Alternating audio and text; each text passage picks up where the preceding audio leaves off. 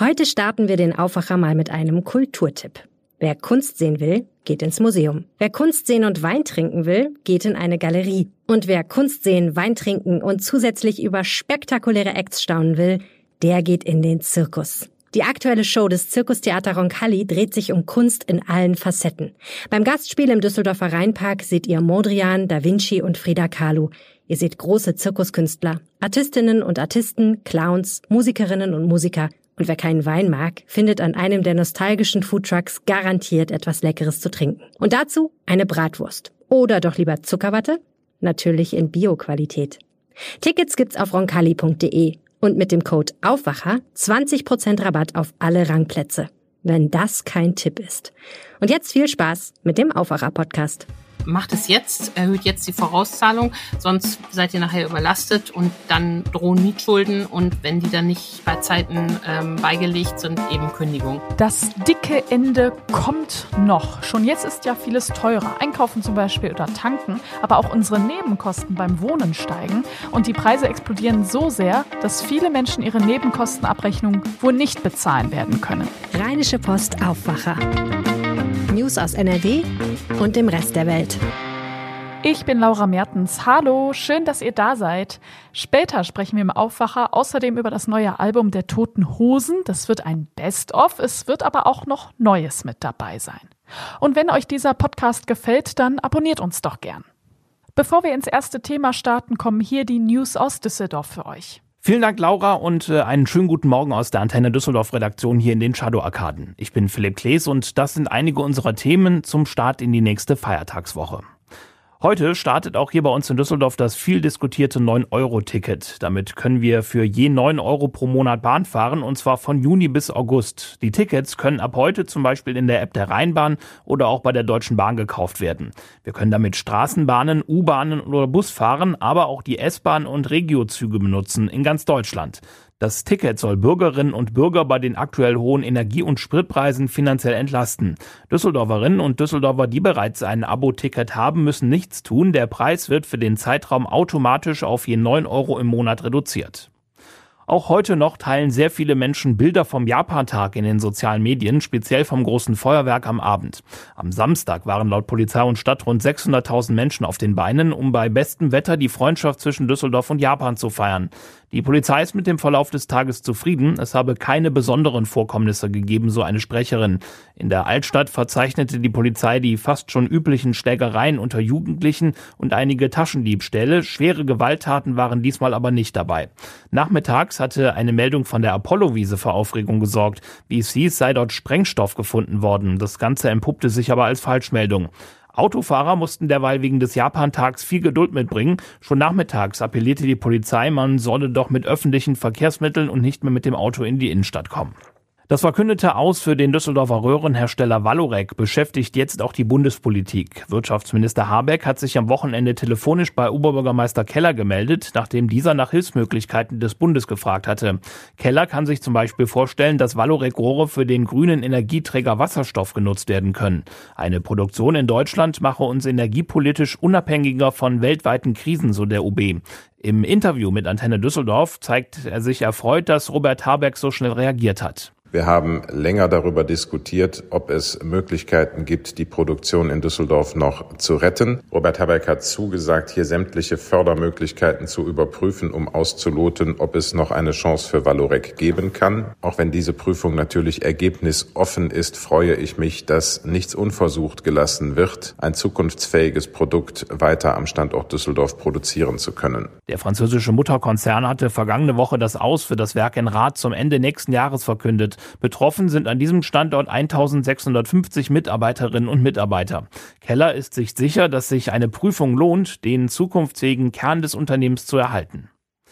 Die Stadt möchte, dass sich immer mehr Menschen in Düsseldorf für das Radfahren begeistert. Auch aus diesem Grund gibt es regelmäßig den Kinderradwettbewerb Petit Depart.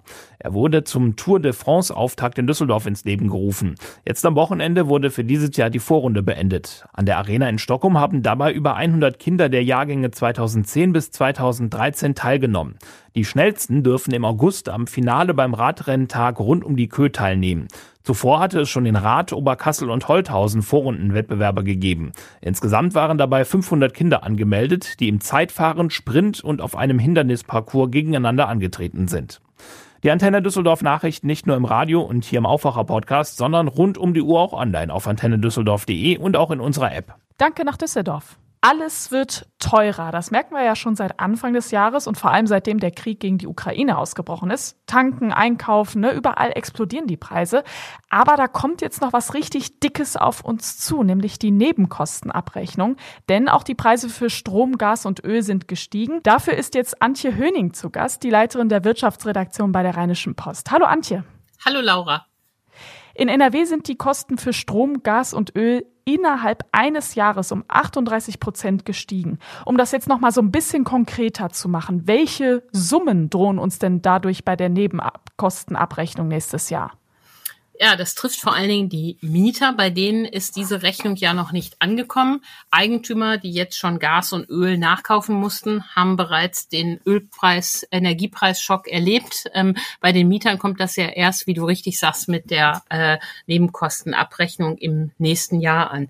Und ähm, wie viel es genau ist, hängt natürlich von vielen Sachen ab. Ähm, wie gut gedämmt ist das Haus? Ähm, wie viel verbraucht man? Und natürlich auch der Frage, was hat man eigentlich für Energie? Und da sind die Unterschiede äh, ziemlich groß. Wenn man Fernwärme ähm, bekommt, geht's noch einigermaßen. Da sind die Kosten um 30 Prozent gestiegen. Wenn man Gas bekommt, ist es natürlich schon gravierend. 34 Prozent ähm, ist das Gas in diesem April teurer gewesen als vor einem Jahr. Und beim Öl, beim Heizöl, eigentlich eine altmodische Art des Heizens, sind die Kosten um 74 Prozent gestiegen. Also da kommt tatsächlich nächstes Jahr ganz schön was auf die Mieter zu dicke Daumen mal gesagt, die Stiftung Warentest sagt satter vierstelliger Betrag, also über 1000 Euro an Nachzahlung. Naja, und Vonovia hat ja schon vor einiger Zeit gesagt, ähm, das kann in Höhe von ein bis zwei Monatsmieten liegen, was da als Nachzahlung fällig wird. Also mehr als 1000 Euro, du sagst es gerade, mehrere Monatsmieten, das ist ja wirklich wahnsinnig viel Geld. Also viele werden das vermutlich ja auch überhaupt nicht bezahlen können. Ja, da das ist ähm, in der Tat so. Ähm, es gibt ja in armen Haushalten jetzt schon die Situation, dass diese 40 Prozent ihres Einkommens für die Miete aufwenden müssen. Und da kann so eine Nachzahlung natürlich richtig reinschlagen. Deshalb ähm, empfiehlt der Mieterbund und auch Haus und Grund als Eigentümerverband, dass die Leute jetzt schon ihre Vorauszahlung erhöhen. Das kann man aber nicht einfach so machen. Also die Vermieter können das nicht einfach so verfügen, sondern da sollten sich Mieter und Vermieter darüber einigen und im eigenen Interesse sollten sie das auch tun.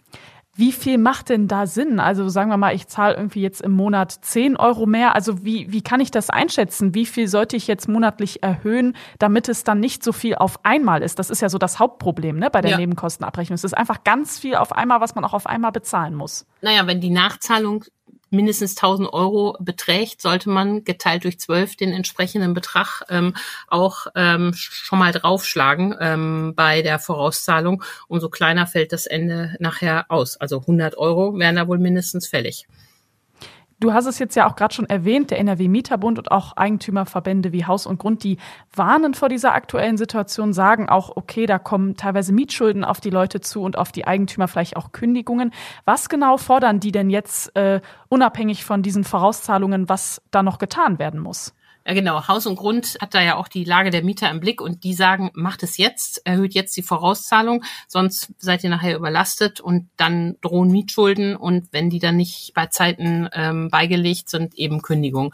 Deshalb fordern sie Entlastung der verschiedensten Art. Äh, der Haus und Grund sagt klar, ähm, ein Ende der stark steigenden Energiekosten ähm, ist nicht in Sicht und sie fordern, dass ähm, Bund und Land Steuern und Abgaben weiter senken sollen und weisen auch auf die Energiekostenzuschüsse hin. Das ist auch genau der Punkt, den der ähm, Mieterbund hat. Ähm, wir erinnern uns, im Sommer gibt es ja einen einmaligen Heizkostenzuschuss für ähm, bedürftige Haushalte von 270 Euro äh, im Single-Haushalt. Bei weiteren Personen sind dann noch entsprechende Zuschläge möglich und auch BAföG-Bezieher sollen das bekommen. Aber das ist natürlich nur eine einmalige Lösung und deshalb sagt der Mieterbund, ähm, das soll doch bitte verstetigt werden und Heizkostenzuschüsse soll es äh, dauerhaft geben vor dem Hintergrund, dass die Energiepreise eben dauerhaft steigen. Wer nicht zu diesen bedürftigen Menschen gehört, die schon Wohngeld, BAföG oder Ausbildungsbeihilfe bekommen, der muss ähm, äh, die Kosten weitertragen und sich darauf einrichten, dass das Heizen und der Stromverbrauch immer teurer wird und ist dann gut beraten, nach Möglichkeiten zu suchen, den Verbrauch zu senken, sein Haus zu dämmen, äh, bessere Anlagen zu verwenden, um insgesamt effizienter äh, Strom und Wärme zu nutzen. Aber das sind ja schon krasse Aussichten. Ne? Also wenn wir mal so ein bisschen in die Vergangenheit schauen, war es ja eigentlich immer eher so, wenn Preise gestiegen sind, dann sind sie irgendwann auch wieder abgesunken. Von daher ist es ja eigentlich auch nur logisch, dass man jetzt vielleicht mehr nach kurzfristigen Lösungen sucht. Jetzt sagst du, nee, es wird aber weiter eigentlich so sein, dass die Preise steigen und dass wir was Langfristiges brauchen. Warum ist das denn jetzt dieses Mal so? Der Krieg hat eine Situation verschärft, die wir ohnehin hatten. Die Politik hat ja bewusst Energie teurer gemacht, um dem Klima einen Preis zu geben und der Klima Klimanutzung. Die Politik hat eine CO2-Abgabe eingeführt, womit der Ausstoß an CO2 eben bepreist werden soll. Und diese Abgabe wird von Jahr zu Jahr steigen. Also von daher ähm, bleibt der Druck auf die Energiepreise hoch, aus gutem Grund, ähm, um eben die Leute ähm, zu anzureizen, mehr Energie zu sparen. Deshalb natürlich jede Krise, jeder Krieg endet irgendwann, dann gibt es da eine Entspannung, aber die langfristige Entwicklung bei den Energiepreisen wird weiter aufwärts gehen. Deshalb ist es eben sinnvoll, jetzt jetzt auch nicht nach kurzfristiger Flickschusterei zu suchen, sondern nach langfristigen Wegen. Gibt es denn da konkrete Ideen? Also eine hast du ja vorhin erklärt, das äh, komplett ins Wohngeld zu integrieren. Da sind aber dann natürlich nicht alle Leute mit einbezogen, sondern auch Menschen, die vielleicht nicht unbedingt als bedürftig gelten, werden ja krass von dieser Nebenkostenabrechnung und von den steigenden Preisen getroffen. Was kann man denn da vielleicht dann noch machen langfristig? Ja, für die Mieter ist wichtig, ähm, das, was die Ampelkoalition jetzt auch schon vorhat, nämlich die CO2-Abgabe, ähm, Klimaabgabe ähm, äh, aufzuteilen. Bislang müssen Mieter die alleine zahlen. Wir erinnern uns, Herr Laschet wollte da auch lange nichts dran ändern, aber die Ampel hat sich jetzt vorgenommen, das auf Mieter und Vermieter ähm, zu verteilen. Wie äh, ist leider jetzt sehr kompliziert geworden. Die Bundesbauministerin Geiwitz hat ein sehr kompliziertes Zehn-Stufen-Modell vorgelegt. Das scheint mir noch nicht der Weisheit letzter Schluss zu sein. Grundsätzlich zu sagen, Vermieter und Mieter sind ja jeweils auf ihre Art dafür verantwortlich, wie viel ähm, Energie verbraucht wird und dann sollen die sich diese Abgabe auch teilen. Das ist schon mal das eine.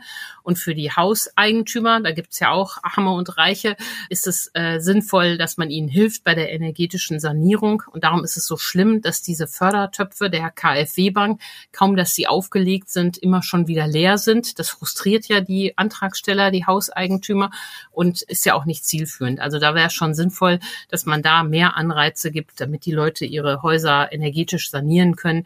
Das sagen Klimaschützer und Ökonomen schon seit langem, dass da unheimlich viel rauszuholen ist fürs Klima und damit auch am Ende fürs Portemonnaie. Eine Nachzahlung von mehr als 1000 Euro, das droht vielen von uns bei der Nebenkostenabrechnung nächstes Jahr. Der wichtigste Tipp also sprecht mit eurem Vermieter ab, wie ihr da die Vorauszahlungen steigern könnt. Denn dadurch, dass Öl, Gas und Strom weiter steigen in ihren Preisen, bekommen wir das jetzt erst so nach und nach zu spüren. Danke dir, Antje. Vielen Dank, Laura. Die Toten Hosen bringen bald ein neues Album raus. Es ist ein Best-of-Album, aber trotzdem durchaus ziemlich besonders, denn da sind nicht nur die alten Songs neu draufgeworfen worden, sondern es gibt auch ganz Neues zu hören. Philipp Holstein hat Campino, den Sänger der Düsseldorfer Kultband, zum Interview getroffen. Was beschäftigt ihn und die Hosen? Als ich zu den Toten Hosen in ihr Hauptquartier in Düsseldorf-Flingern kam, habe ich gedacht, dass mich angespannte Stimmung erwartet, Aufgeregtheit, Nervosität, Unruhe. Aber das Gegenteil war der Fall. Ähm, die Halle im Industriegebiet ist eine Insel der Ruhe. Es gehen Leute langsam vorbei, alle sprechen gedämpft, alle sind gelassen und guter Dinge. Und das, obwohl jetzt so viel ansteht. Ende des Monats kommt ja das große Best-of-Album zu 40 Jahre Tote Hosen. Dann beginnen äh, die Stadionkonzerte und am 22.06. wird Campino 60 Jahre alt. Aber davon ist nichts zu spüren. Aufgeräumte Atmosphäre, sehr angenehm. Es gibt jetzt also ein Best-of-Album. Was kommt denn da drauf? Auf den Best-of-Alben werden natürlich die alten Kracher sein, Bonnie und Clyde, Wannsee, Pushed Again, Laune der Natur und so etwas. Und das Besondere an dieser Platte ist, dass manche manche Klassiker in neuen Ausgaben eingespielt worden sind. Zum Beispiel Wort im Sonntag, das kommt in der 70, ist die neue 60 ihr Lutscher-Version, also leicht angepasst. Und auch Willkommen in Deutschland zum Beispiel wurde neu eingespielt. Außerdem gibt es sieben ganz neue Lieder, ähm, unter anderem eben äh, Scheiß Wessis, was man ja schon als Single kennt, Amore Felice, ein, ein äh, Liebeslied von Campino an seine Frau kann man unterstellen, äh, 112, also viel neue Sachen, äh, was ja ungewöhnlich ist eigentlich für ein Best-of-Album. Was für Zukunftspläne haben die Toten Hosen eigentlich? Jetzt steht natürlich erstmal die Tournee an, aber Campino hat auch über das Folgende gesprochen. Was passiert mit den Toten Hosen nach dieser Tournee? Was passiert im 42. und 43. Äh, Jahr des Bandbestehens?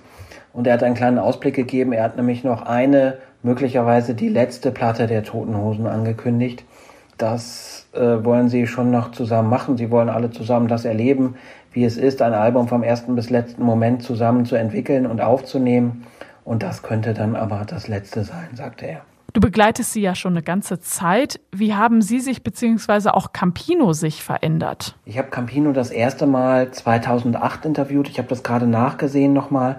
Wir haben uns damals am Rhein getroffen und seitdem sind wir zu einigen Interviews zusammengekommen, bei einigen Konzerten äh, miteinander gesprochen.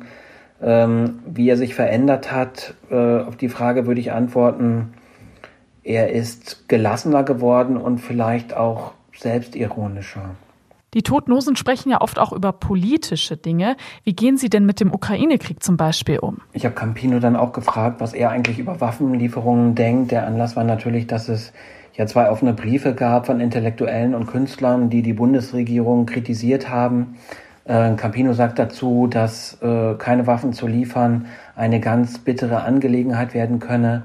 Äh, man würde dann daneben stehen und zusehen, wie Lebensträume zerschossen würden.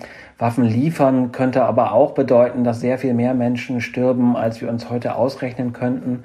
Und ähm, weil man immer abwägen muss und äh, im Grunde jeden Tag auf neuer Grundlage neu entscheiden muss, habe er Verständnis für jegliches Zödern und Zaudern der Entscheidungsträger. Es hänge einfach so viel dran und man solle das nicht mit Kompetenzlosigkeit oder Handlungsunfähigkeit verwechseln. Und typischer Campino-O-Ton, es ist einfach eine brutal schwierige Situation gerade. Und das Ungewöhnlichste oder das Unerwartetste, was er dazu gesagt hat, ist, dass er heute wahrscheinlich zur Bundeswehr gehen würde, ähm, weil er es vor sich selber nicht rechtfertigen könnte, einerseits brutal vorgeführt zu bekommen, wie wehrlos Europa zurzeit ist und andererseits selber nicht hinzugehen, aber froh zu sein, wenn der Nachbar es macht. Und ich habe dann nochmal nachgefragt und wollte wissen, ob er seinen eigenen Sohn äh, raten würde, zur Bundeswehr zu gehen. Und da hat er geantwortet, ich würde ihn nicht überreden, hinzugehen. Ich würde ihn aber auch nicht drängen, der Sache fernzubleiben.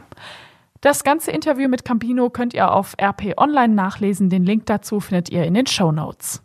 Und das wird heute noch wichtig. CDU und Grüne wollen die Sondierungsgespräche aufnehmen, eine Woche nach der Landtagswahl hier in NRW. Am Mittwoch wollen sie sich das erstmal miteinander besprechen. Ab heute gibt es das 9-Euro-Ticket für Bus und Bahn zu kaufen. Das Ticket gibt es in der App der Deutschen Bahn. Auch in den Reisezentren soll es ab heute schon zu kaufen sein. Außerdem an den ganz normalen Automaten am Bahnsteig. In Paderborn und Lippstadt gehen die Aufräumarbeiten nach den Tornados weiter. Einige Schulen bleiben deshalb geschlossen. Und zum Schluss schauen wir aufs Wetter. Nach dem schönen Wochenende sind heute wieder Gewitter möglich, viele Schauer und auch Sturmböen, vereinzelt richtige Unwetter mit Hagel. Dazu bis 24 Grad in der Spitze, im Bergland bis 19 Grad. Am Dienstag beruhigt es sich dann wieder, einzelne Schauer sind noch mit dabei, ansonsten bedeckt bei 17 bis 21 Grad. Und das war der Aufwacher vom Montag, dem 23. Mai. Ich bin Laura Mertens. Bis demnächst. Ciao. Mehr Nachrichten aus NRW gibt's jederzeit auf RP Online. rp-online.de